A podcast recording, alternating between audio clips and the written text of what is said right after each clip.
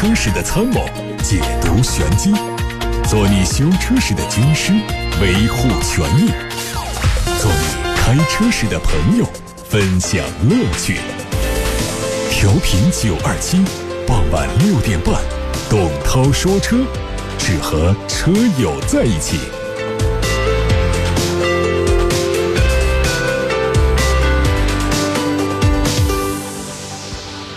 各位好，欢迎来到今天董涛说车新闻。最近全新一代的华晨宝马三系正式发布了预售价格，三十一万三千九起。它采用了全新的前大灯组造型，还有标志性的双肾格栅，也更加宽大，并且使用了一体式的亮黑色的镀铬装饰。长轴版车长四米八二九，轴距两米九六一，整体尺寸都有提升。内饰基本保留海外设计，标配十二点三英寸的液晶仪表和十点二五英寸的中控屏，还有三区自动空调、中国专属舒适座椅和第七代的 iDrive 操作系统，包括泊车辅助。动力方面。是用新款的 B 系列 2.0T 最大功率和现款的320同样是一百八十四匹马力，但是尾标它改成了325，匹配的仍然是八速手自一体变速器，它会在六月二十二号上市。有消息说，未来两三年之内。上汽奥迪长轴距 A7 会实现量产上市，参考一汽奥迪 A6L 和海外版车型十公分的轴距差，预计新车的轴距也会做出类似增加。价格方面，目前奥迪进口 A7 只提供 3.0T 动力，售价期间七十九万到八十五万九，而其国产之后大概率会引进 2.0T，起售价可能在五十万元左右。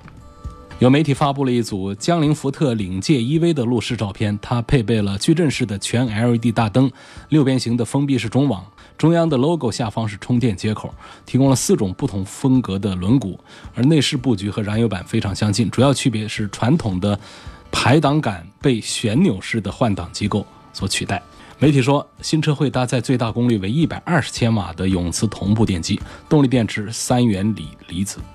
官方消息：一汽丰田全新的 RAV4 荣放会在今年十月份上市。它基于 TNGA 架构的 GAK 平台打造，延续海外版设计，更加硬朗。动力方面是2.0的燃油版和2.5升的双擎版，最大功率分别是一百七十匹和两百一十八匹。两种动力的车型都有两驱和四驱版本。2.5升的燃油车将不会再提供。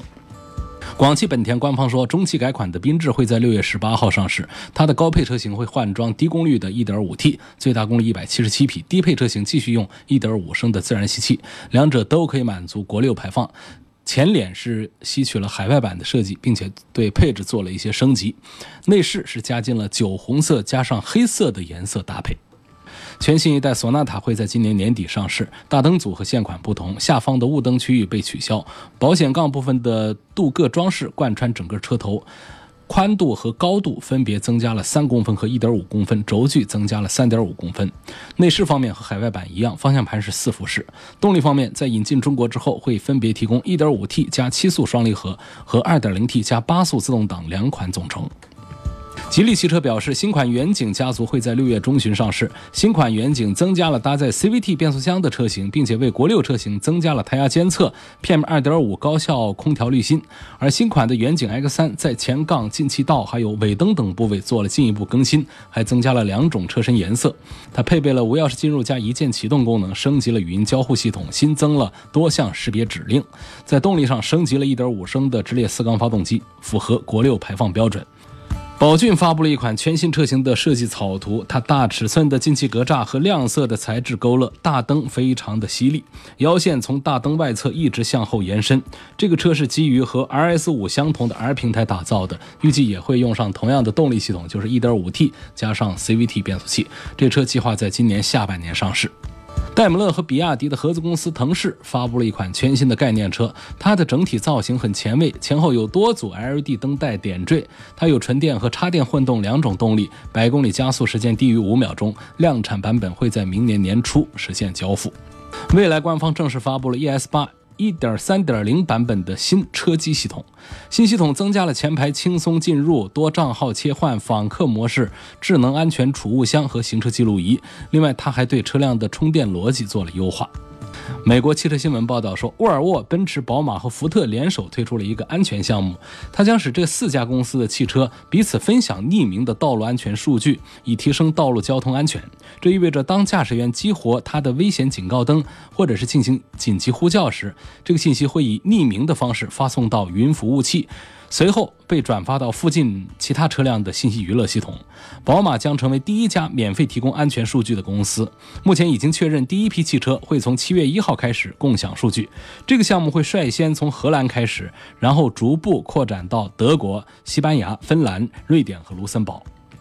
路透社报道，日产汽车可能会通过分享它的自动驾驶技术、电气化技术和动力系统的温室气体净化技术，来获取雷诺汽车或者是合并之后的雷诺菲亚特克莱斯勒联盟的股份，以获得更多的发言权。另一位日产汽车的高管介绍说，早在一年之前，日产汽车内部人士就在前董事长戈恩的指示下，开始研究菲亚特克莱斯勒加入雷诺日产联盟可能带来的益处。在这位高管看来，他们之间有着非常丰富的潜在合作机会。日产可以和道奇、吉普以及阿尔法罗密欧等品牌共享目前英菲尼迪正在采用的先进的汽油发动机技术。我们来看到今天微信后台的问题，有位网友说。买车的时候只讲到车型卡罗拉 GLI 1.2T，实际提车的时候发动机的型号呢是 8NR，而对比 4S 店的宣传单写的是 9NR，这个不一致的情况正常吗？后续实际使用有区别吗？这个其实，呃，是一个国产和一个进口发动机的一个区别。那这个 8NR 这个还记不清楚了，8NR 应该是进口的吧？是这个泰国工厂生产的还是日本生产的？九 NR 呢？应该是这个考虑到中国油品的问题之后，修改了一些参数之后，由长春工厂来生产的。其实这也很难说到底是谁好谁不好啊。这个如果制造工艺一样的话，其实这个区别就不是太大。那么你现在提车提到的八 NR 呢？它恐怕搞不好还是个进口的。那那这其实也不是一个多么坏的一个事儿。我我觉得在实际使用上。区别也不是太大啊。下一个问题说，我在六月一号啊，在武汉车展上买车，有一个自称是武汉长江众发的上汽大众 4S 店跟我谈价格，经过一番谈价，最终成交，还签了合同。昨天白天呢，我发现这家 4S 店根本就没去过这一次的武汉车展。晚上我回去看合同，发现真的不是跟这家长江众发 4S 店签的合同，而是跟这个汽贸城的一家。叫升腾的公司签的合同，那么在签合同的过程当中呢，对方从来都没有说过他们是升腾，相反，我们问了好多次，他们都说是长江重发，诱导我们以为是和正规的 4S 店签了合同，因为这个是属于欺诈行为，所以今天找对方沟通退定金，结果对方要扣押我们一万元的定金，还有遥遥无期的时间，或者是只退五千块钱，请问该如何让对方退我定金？这个在车展现场买车啊。大家积累一点经验，就是你要搞清楚你跟谁签的合同，以公章为准，不要以口头说的为准。我们真的不能排除这种欺骗消费者的这种情况，这种情况是真的会有的。但是我们不能肯定说这件事儿就是欺骗，不能肯定，因为我们缺乏证据，不能说。但是呢，我们从常理上推断，确实在各种大型的车展上，这种不规范的推销，这种欺骗。推销这种情况是时有发生的，这是必须要提高警惕的，就跟过马路一定要注意安全一样的。啊，我们过马路，实际上大家绝大多数人都非常安全，但是仍然要提醒大家注意安全，因为你不注意安全，就可能被撞到。那么在车展上买车，各种陷阱、各种欺骗，甚至各种欺诈，它是有概率发生的。那么你这件事情呢？我觉得现在是。我们消费者这儿还是比较被动、比较难办的，因为从常理上讲，你很难证明自己被骗了。比方说，你要是有录音、有录像，证明对方一直说他自己是一家 4S 店，那么这个可以。如果只是你们在现场的这种口头谈判，在谈价格，那么你以为他是某家 4S 店，结果他给你盖的公章是另外一家公司的话，你很难证明自己是被他骗的。啊，他甚至可以说这是我们双方的一种默契啊，或者说一种默许啊，我没有欺诈的这个故意。反正你是拿不到证据说话的话呢，这个事儿呢他就不够，因为他本身他确实有销售汽车的资质的啊，他手上也有车源，他也跟你签合同，他啥都可以做，只是合同的主体这儿，我们消费者当时没大注意。其实你当时签合同，你其实也有一个自己的一个责任，或者说有一个审查合同的义务啊。你看，给你盖的公章写的不是你以为的那家 4S 店，你怎么当时不找他麻烦呢？一般是签完合同交定金呢。你签完合同看了公章之后，确认了之后，你还交了定金，回去之后发现，哎呀，这个公章上写的怎么不是我要的那家 4S 店？这个其实，在常理上讲，你是背离的。那可以把，甚至于说你可能不开心一点，可以把这理解为你想反悔啊，你找了一个由头，说我以为是一家四 S 店，其实不是。当然，我相信应该说不是这种呃现状，但是从扯皮起来的话，就很可能对方要这样来说你，你还你怎么反驳他？你说我是能够放一段视频来反驳你，还是拿一段录音来反驳你，还是我旁边有几个人证可以足以压倒你的人证？这是很难的。车展闹哄哄的，你就录音估计效果都不行。所以这事儿我觉得就是维权很难，尽管你有一定概率真的是被侵权，但是维权很难，你缺乏证据。嗯，下一个问题说。你好，我在电话里提了几次一个问题，希望能帮我解答一下，就风范这个车它的优缺点，还有买它哪个配置好。呃，广汽本田这个风范呢，其实我现在是不大推荐。我们真要这个便宜的本田小车的话呢，可以看销量很大，很保值，啊，动力是一样的，但是车小，它会开起来更快一点的，可以买个飞度。呃，如果说我们要它故障率很低呢，我们家用很实用啊，要空间很大的话，你其实完全可以买它一个相当于 B 级车的一个凌派，这是很夸张的一个设计，就是后排空间巨大，跟个雅阁一样的个空间。呃，然后呢，你千万别以为它就是一中高档车，就是一个大车了，它实际上就是一个飞度级别。那他就把它给肚子撑特别大的一个车，车长超过四米七的这么一个车，就是说，如果我们追求的是一台日系车的这种维修保养便宜、故障率很低，啊，又节油啊，这么一个车，我不追求别的方面的话呢，我觉得是应该去买一个飞度，或者说买一个凌派的，啊，我不推荐这个呃风范这个车。好，那么说我已经看好风范，我就要买风范，我一定要买风范，推荐买什么配置？这个风范里面，它只有顶配的配置才会有电子稳定系统这些安全装置，而且呢，它跟这个低配之间的价差呢，其实都不行。我还不能说价差很小，因为这个是讲比例的，因为它就是个十万的车，它可能相差一万，这个八千的可能就感觉好像差值不高，但是差的比重还是有百分之十的啊，这么一个价差，可能在这个。呃，这个消费群体当中还是会觉得这是一万块钱也是很重的一笔钱，但是我是觉得这个日系车本身它的这个被动安全这个方面呢，就是抗撞啊这方面呢它是弱一些，所以我们在主动安全方面的配置呢还是要跟上，包括安全气囊的个数，像到了这个顶配之后呢，至少可以有四颗气囊，前排呢还会有侧气囊，然后它会有电子稳定系统。啊，牵引力控制、刹车辅助这些东西加上，所以我觉得，呃，还是应该买它的这个顶配了。当然，我是最反对买一款车的顶配的，这也正是我为什么开头我就不赞成买风范。你就是花了十万多块钱来买这个顶配的风范的话啊，你完全可以买到一个自动挡的这个空间大的像雅阁一样的凌派了，也是十万过几千块钱，就是算十万块钱的一个车了。国五、国六该怎么选？听说各种车系国五车型优惠大，但为什么还是朋友们说要买国六？那么国五为什么优惠大呢？就是国六要来了，国五不让上牌照了，所以赶紧得卖出去，不卖出去砸自己手上了。嗯，那么这个国五的车我们能不能买？也是能买的，他捡个便宜买。我以后不打算在武汉市内做交易出手，呃，我在其他的地区，就是国五可以上牌照地区来过户卖出去，那是一样的，只是麻烦一些。那么我们想更省心、更省事儿的话呢，就是现在就直接去冲国六的买。那么一是这个可以适应这个将来的年检的排放这方面一些要求，同时的话呢，我随时想卖掉的时候的话，不至于说在武汉市内还找不到买家，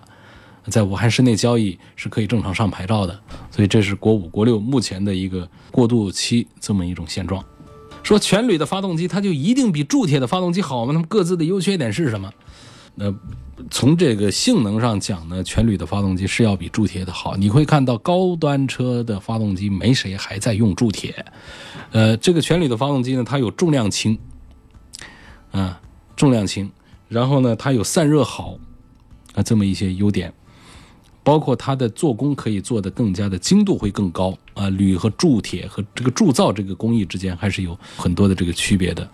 那么这个铸铁的这个发动机的这个本体呢，它是比较重啊，它比较重，然后它的散热效果呢，它会比铝的要差一些啊。就这些，当然喽，它的成本也会低一些啊，从我们买车的成本上讲要低一些。但是我们千万不要以为说。那么全铝的发动机，那是不是就没有铸铁的那么耐磨呀？这其实这不存在，它只是一个发动机的一个结构体部分。真正的运动部分呢，实际上该用啊各种高强度合金的呀什么的，还是那样。该铸造的、该锻造的这个曲轴啊、这个连杆的这些，还是强度还是有。比方说它的这个活塞，它不可能说跟我们铝的这个气缸。来进行摩擦，它还是得有一个高强度的一个钢套装进去的，所以这个倒不是担心的。说铝的发动机就软了，因为铝它从这个特性上讲，它比铁它要铝一些，它重量轻一些，它更容易造型一些，啊，容易散热一些，这有它的一些优势。但实际上基本上都是用到合金铝的一个技术，而且关键的部位呢，它不会用到铝来做一些摩擦接触，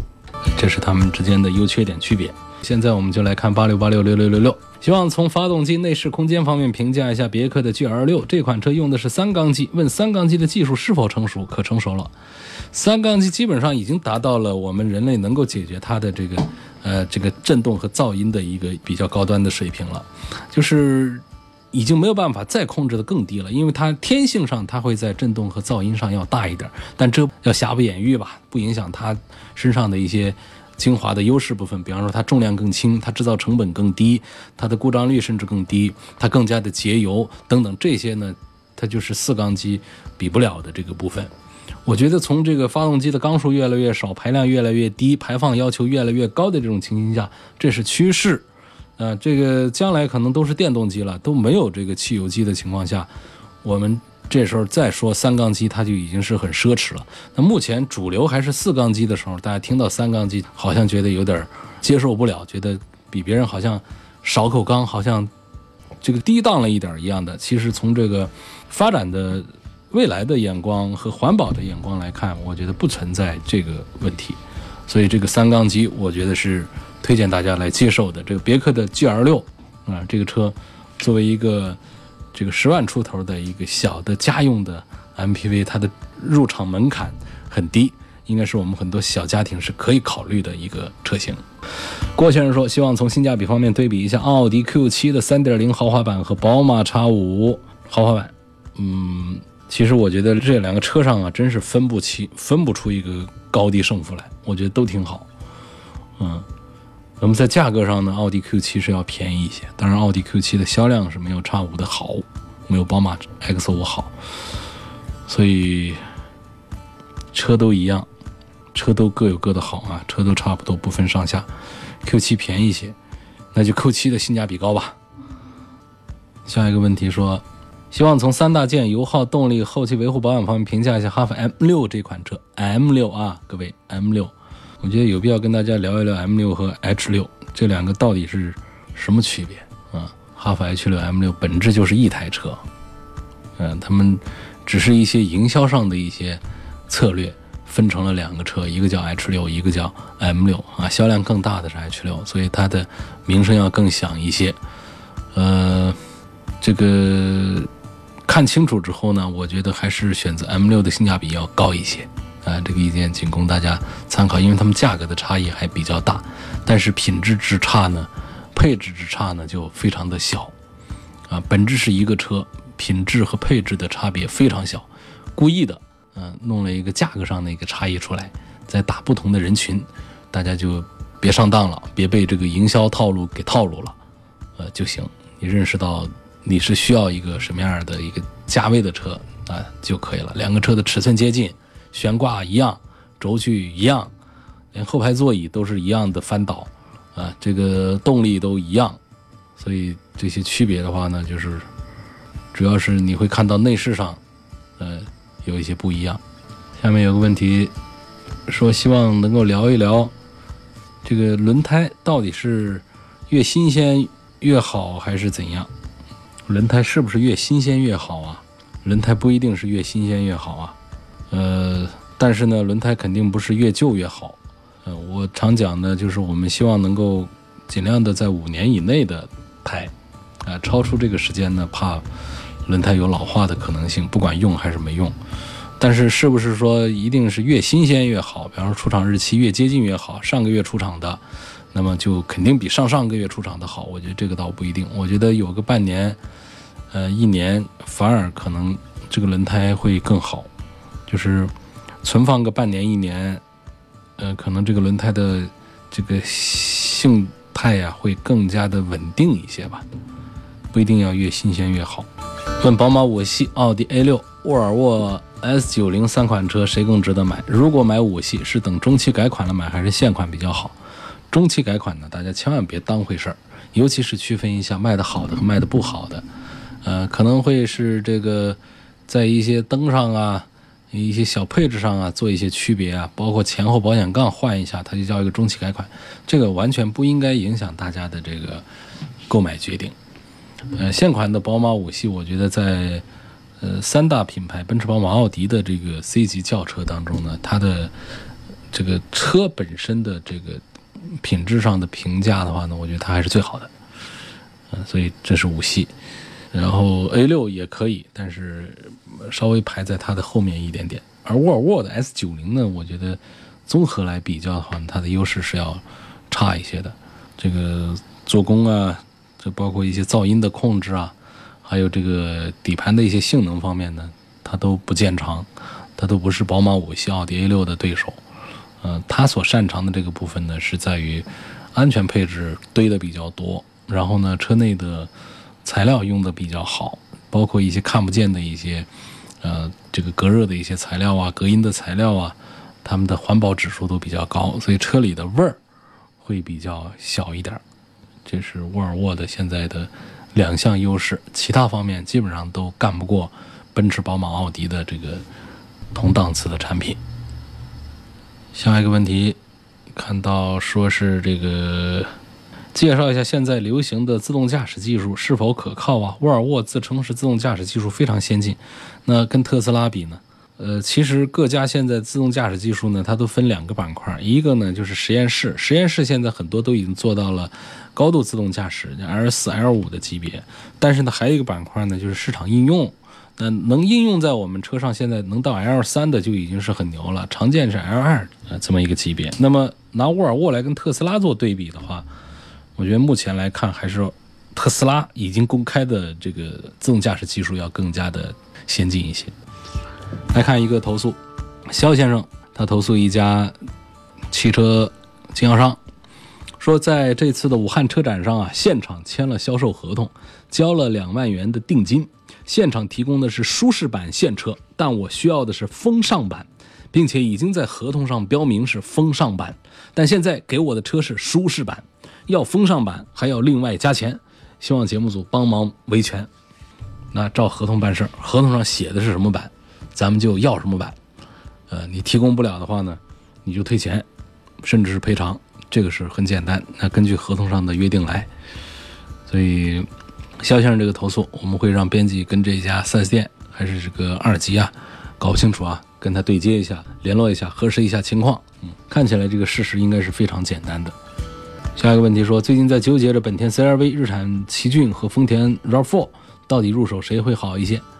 你要是喜欢这个丰田的 RAV4 啊，你稍等等啊，这个新款的马上就出来了。新款相对现款有很多方面的提升，有很多方面的改进。那如果现在着急的话呢，在 CR-V 和奇骏当中呢，我还是推荐 CR-V 会多一些。啊，奇骏在发动机、变速箱方面的这个故障还是赶不上本田和丰田，那么这个踏实耐用。下一个问题问，想了解一下野马 GT 5.0跟雪佛兰科迈罗的6.2哪一个比较值得买？这个。他说：“首先我自己有车，只是觉得大排量的自然吸气发动机越来越少，但是好的超跑我又买不起，就是想买来闲暇时候出去玩一玩，过个瘾而已。”他说：“现在两个车的裸车价都是三十几万，科迈罗稍便宜点，希望给个建议。”这个啊野马贵一点，科迈罗便宜一点。你要相信一分价钱一分货的道理。为什么排量低的还贵几万？就因为这雪佛兰的这个发动机啊，科迈罗那个六点二的发动机已经十几年的岁数了，而福特的这个五点零发动机呢要年轻的多。呃，去年还获得了一个沃德十佳的一个称号。呃，我建议呢还是买这个福特野马要多一点。下一个问题，希望能回答一下发现神行这个车怎么样？啊，目前的终端优惠是非常大的。这个路虎的品牌溢价呢，也是完全没有在这个发现神行上体现出来。我觉得性价比是很不错的。很多人说路虎的故障率会比奔驰、宝马、奥迪高一些，啊，这个确实属实。但是它的大毛病不多，呃，有一些是大毛病，像无法启动啊等等。这也说到底就是它的电控部分，呃，电子方面的一些毛病。啊，它实际上在修复上的成本并不高，所以呢，也可以把它归到小毛病。所谓大毛病呢，往往指的是什么呢？啊，比方说它这个变速箱老爱坏，我发动机老出问题，啊，比方说严重的烧机油，或者说严重的机油增多，导致发动机的呃寿命受损，包括它的悬挂容易断呐，等等，刹车容易出毛病啊，等等这样的一些问题，我们把它叫做这个大毛病，因为它的修复代价会比较高的，我们叫它这个大问题。所以实际上呢，在这个捷豹路虎身上呢，就是毛病是多，但是小毛病居多，大毛病其实相对这个其他的豪华品牌来说，它不见得就呃格外的多。而且呢，你考虑一下，它现在优惠幅度这么大，这些小毛病似乎也就应该可以忍受。就像我们身边的一些朋友一身的小毛病，但是他为人大体上还不错，其实还是值得交啊，就是这么一个情况。在尺寸规格、在动力性能、在配置水平。都还不错的情况下，我们再挑剔它，啊，其他的问题，我觉得似乎是过于苛刻了，所以我还是赞成买这个优惠幅度比较大、比较便宜的这个路虎的发现神行这个车的。希望从日常保养、维护、油耗方面来评价一下凯迪拉克的 XT 五，凯迪拉克 XT 五。嗯，赞成还是赞成买那个日常的费用肯定是不便宜，包括油耗啊这各方面，是的。但是呢，还是刚才那个说法，就是价格是比较便宜。呃，那么大个车，呃，豪华品牌凯迪拉克，嗯，我觉得配置也很高，尺寸也挺大，价格又很低，我觉得可以买。还有说最近这个车子经常听到有六折左右的折扣，五折的折扣，那这样的车是不是问题车？不一定是问题车，这个车市啊，在一九年问题很大，很惨淡，厂家日子不好过，经销商日子更不好过，大家的车都不好卖，不好卖的情况下呢，资金占用比较厉害，大家不做生意的可能理会不了啊，做生意的就懂得这当中的道理，就是这车啊，得必须去库存，得回笼资金，啊，再去干别的产业，或者说在这个产业上呢，我们在做别的一些这个运筹帷幄。啊，他不能说是死守着这个车的价格，我进价是多少，我就必须得加两千块钱或者加两万块钱把它卖掉的。这个在做生意的场合下是灵活多变的，所以在应对这个当下的这个很颓废的这个汽车市场的行情的时候，呃，很多经销商他会采用这么一种策略打折。这是第一，第二呢，就是现在出现的比较狠的一些折扣呢，呃，还是集中在一些。特别滞销的一些产品，像阿尔法罗密欧啊这些这个车子上，就是完全卖不动，呃，经销商的压力太大的才会出现这么大折扣。一般来说，还在走量的车型是就打折怎么打不会打到五折上去，五折六折上去。嗯，第三点呢，可能就还是跟现在我们说这个排放国六啊，国六这个排放标准要实施了，这个日子越来越近了。那经销商手上还有大量的存货，包括厂家有手上有存量的，要把它释放出去的，这没办法，必须得采取这个招儿啊来做。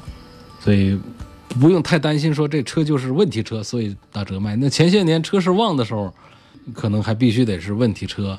淹水车啊或者什么的才能打到一个六折左右。现在可能就是新车，嗯，这各方面都没有瑕疵的车。有一些这个卖的特别不好的库存严重的，它就可能是一个六折就把它卖掉了。问本田冠道的 1.5T 值不值得买？呃，应该买它的哪一个配置会比较好？本田冠道、本田的 URV 呢？其实我觉得都是可以看，但是在这个尺寸的这个产品当中，他们还是卖不过丰田的汉兰达，这是品牌上的一个优势啊。汉兰达的品牌号召力也是太强大了。实际上，我不认为本田的这两款车 URV 跟这个冠道，这它就在性能在各方面它就差很多，而实际上它这这个节油啊，在很多这个方面呢，它还有自己的优势一些。这两个车当中呢，呃，就是它要推荐配置的话，其实我会推荐 1.5T 的加上 CVT 变速箱的这么一个组合的冠道，要多过于 2.0T，因为确实在价格上的差异好几万块钱，非常大的价格差异了。我们买这些车呢，也不是为了跑多快，可能就是为了它比较节油，空间又比较大，啊，花个二十万买它一个两驱的一个低配，恰好能够显示这台车的性价比出来。所以我赞成推荐买冠道的，呃，最低配，为优惠过后可能就是一个二十万级别的一个车，划算。还有问怎么提问的？你这其实你的这四个字我都已经看到了，就是在这个每天节目的微信、微博，就董涛说车有微信有微博，在这两个平台的底下，你在当天的互动帖底下写字儿，呃，说话我就能看到。我在直播间有一个系统终端，我是能够收到的。呃，提问还有可以通过八六八六六六六六打这个电话给呼叫中心，呼叫中心的坐席员接到电话之后呢，可以把你的信息整理成了文字之后传到直播间，我能看到，然后我来做解答。那么在节目时间以外，还可以通过什么蜻蜓啊、喜马拉雅呀这些平台能够找到我，来向我提问。我在节目时间以外也会利用各种自媒体、新媒体平台来在董涛说车这个 ID 的账号之下来跟大家取得呃更多的互动。现代的 iX 二五、雪铁龙的 C 三 XR 还有科米克，选哪一个比较好？哎，这雪铁龙的车其实还挺好的，就是卖的太差了，我也不太敢推荐大家来买了。斯柯达的也是这样，科米克也是一个推出之后也是比较失败的一个产品。那么买现代吧，北京现代从一九年开始已经出现了转机，那么它的产品一向是以性价比优先。然后现代的这个质量稳定性啊，各方面都还做得不错，所以这当中我会推荐现代的 X 二五多过于雪铁龙的 C 三 XR 以及科米克。这不仅仅是从一个车本身上讲，我还是综合了它的销量啊、品牌呀，包括主机厂的这个现状啊，这各方面的一些因素做的这一组推荐。今天就到这儿，感谢各位收听和参与晚上六点半钟到七点半钟直播的董涛说车。明天晚上六点半钟可以继续收听直播。在其他时间呢，可以通过董涛说车的微信公众号重听往期节目的录音。